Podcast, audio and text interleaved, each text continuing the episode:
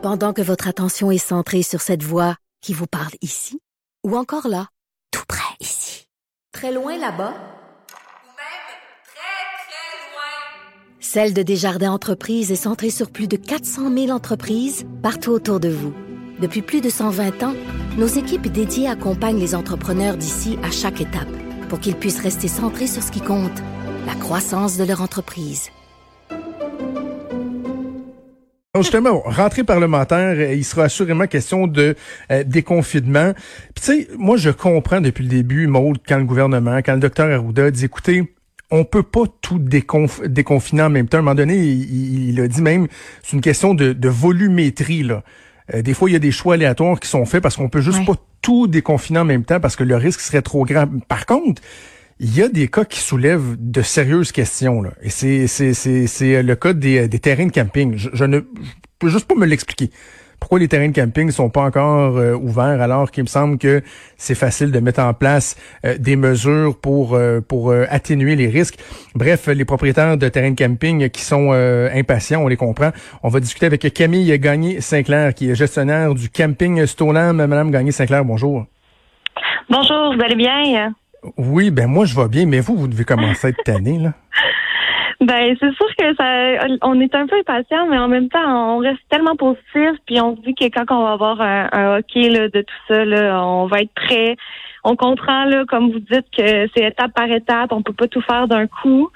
Mais en même temps, nous, on est en plein air, puis c'est sûr que, bon, euh, mais on, pense que ça arrive bientôt. Donc, on reste positif.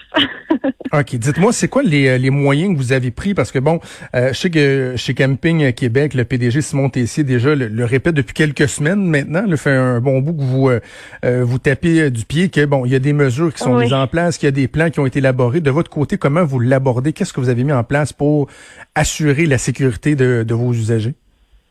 En fait, nous, pour le moment, on a vraiment aménagé notre poste d'accueil. Donc, on a aménagé des lignes là, avec la distanciation de deux mètres à l'extérieur, avec une table aussi qui va être là pour euh, désinfecter les mains avant euh, de faire entrer les gens.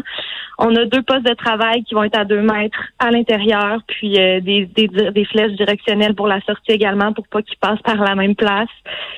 donc pour l'accueil, tout est vraiment bien réglé. On a déjà nos plans là, bon pour pour la désinfection des sites à la euh, quand les pardon quand les campeurs vont quitter. Euh, donc euh, ça va être de désinfecter les tables, de désinfecter les branchements électriques, les prises d'eau, tout ça. on pense aussi à plein d'autres choses, mais pour le moment, on ne sait pas ce qu'on va pouvoir ouvrir ou non. Donc on a beaucoup de solutions mais on ne sait pas si on va pouvoir les appliquer. entre autres pour les piscines, euh, les blocs sanitaires, on est encore dans l'inconnu. Là. Ben oui, ben oui. Mais tu sais, la désinfection des, sites, là, on s'entend que c'est pas comme le même défi qu'une chambre d'hôtel ou un restaurant. Là. Nettoyer une table à pique-nique, une prise d'eau, une prise électrique, ça se fait quand même assez bien. Là. Oui. Oui, oui, non, c'est sûr, mais ça va être plus, ça va être plus long que, que juste vider le rond à feu. Qu'est-ce qu'on fait habituellement quand on fait notre tournée de départ Donc, ça va être de voir si on change les heures d'arrivée et les heures de départ. Mais ça va être une saison qui va être différente. C'est, juste un autre défi, mais euh, on est capable d'avoir une très belle saison quand même. Là. Nos terrains, nous, sont très grands, donc on a cette chance-là là, de pas tout être collé. Les gens, ils vont être capables de respecter la distanciation sociale facilement là, avec nos terrains. J'ai vu, il y a des gens qui évoquaient la possibilité que, par exemple, le, camping en, en, tente de toile, les petites tentes, euh, ça pourrait, par exemple, euh, demeurer interdit parce que ça demande l'utilisation d'un bloc sanitaire, alors que les installations fixes, les roulottes, les Winnebago, les fifth wheel peuvent avoir leurs propres installations. Est-ce que vous pensez que c'est vers dans cette direction-là qu'on risque d'aller, en tout cas, tout le moins pour les premières phases de votre déconfinement? Ben c'est sûr que pour les premières phases, je pense que c'est un peu la logique dans le sens où les roulottes et les tentes roulottes, tout ça peuvent être autonomes complètement. Donc, ils n'ont pas besoin d'utiliser les blocs sanitaires. Euh, donc oui, on va commencer aussi par euh, bon dire ok à nos saisonniers parce que même nos saisonniers qui eux ici c'est comme un chalet, ils peuvent pas encore venir. Puis ensuite probablement que ça va être bon pour les trois services, les gens qui sont capables d'être autonomes. Euh, moi, je pense qu'on a une possibilité peut-être d'acquérir des tentes cet été, mais c'est pas moi qui va faire non plus le plan de déconfinement. Mais mhm. on est prêt à mettre une personne d'entretien euh, quatre fois, cinq fois plus souvent pour justement que les blocs soient vraiment désinfectés régulièrement, puis à mettre quelqu'un à l'entrée pour euh, pour gérer tout ça également. Là. Là, au niveau économique, ça doit pas être évident, là, Mme Gagné-Sinclair, parce que non seulement là, les revenus, euh, ils rentrent pas en ce moment, mais il y a des risques de devoir rembourser, j'imagine, des gens qui ont déjà euh, fait des dépôts. En plus de ça, il y a des dépenses supplémentaires. Vous avez parlé des aménagements que vous avez faits pour vous préparer. Euh, au niveau euh, financier, c'est pas évident non plus. Là. Ben c'est sûr que c'est pas évident, mais encore là, on est tous dans le même bateau avec les industries touristiques, les hôtels, les restaurants, tout ça. Euh, on en a déjà fait des remboursements là avec la, la, fin de semaine de trois jours qui venait de passer. Avec le beau temps qu'on a eu, on avait une cinquantaine de réservations. Donc ça, c'est sûr que c'est des acomptes qu'on a dû rembourser. Euh, effectivement, les mesures qu'on doit mettre en place, c'est des frais. Mais bon, on se dit qu'on on est tous dans la même situation en ce moment, là, donc on peut pas faire autrement.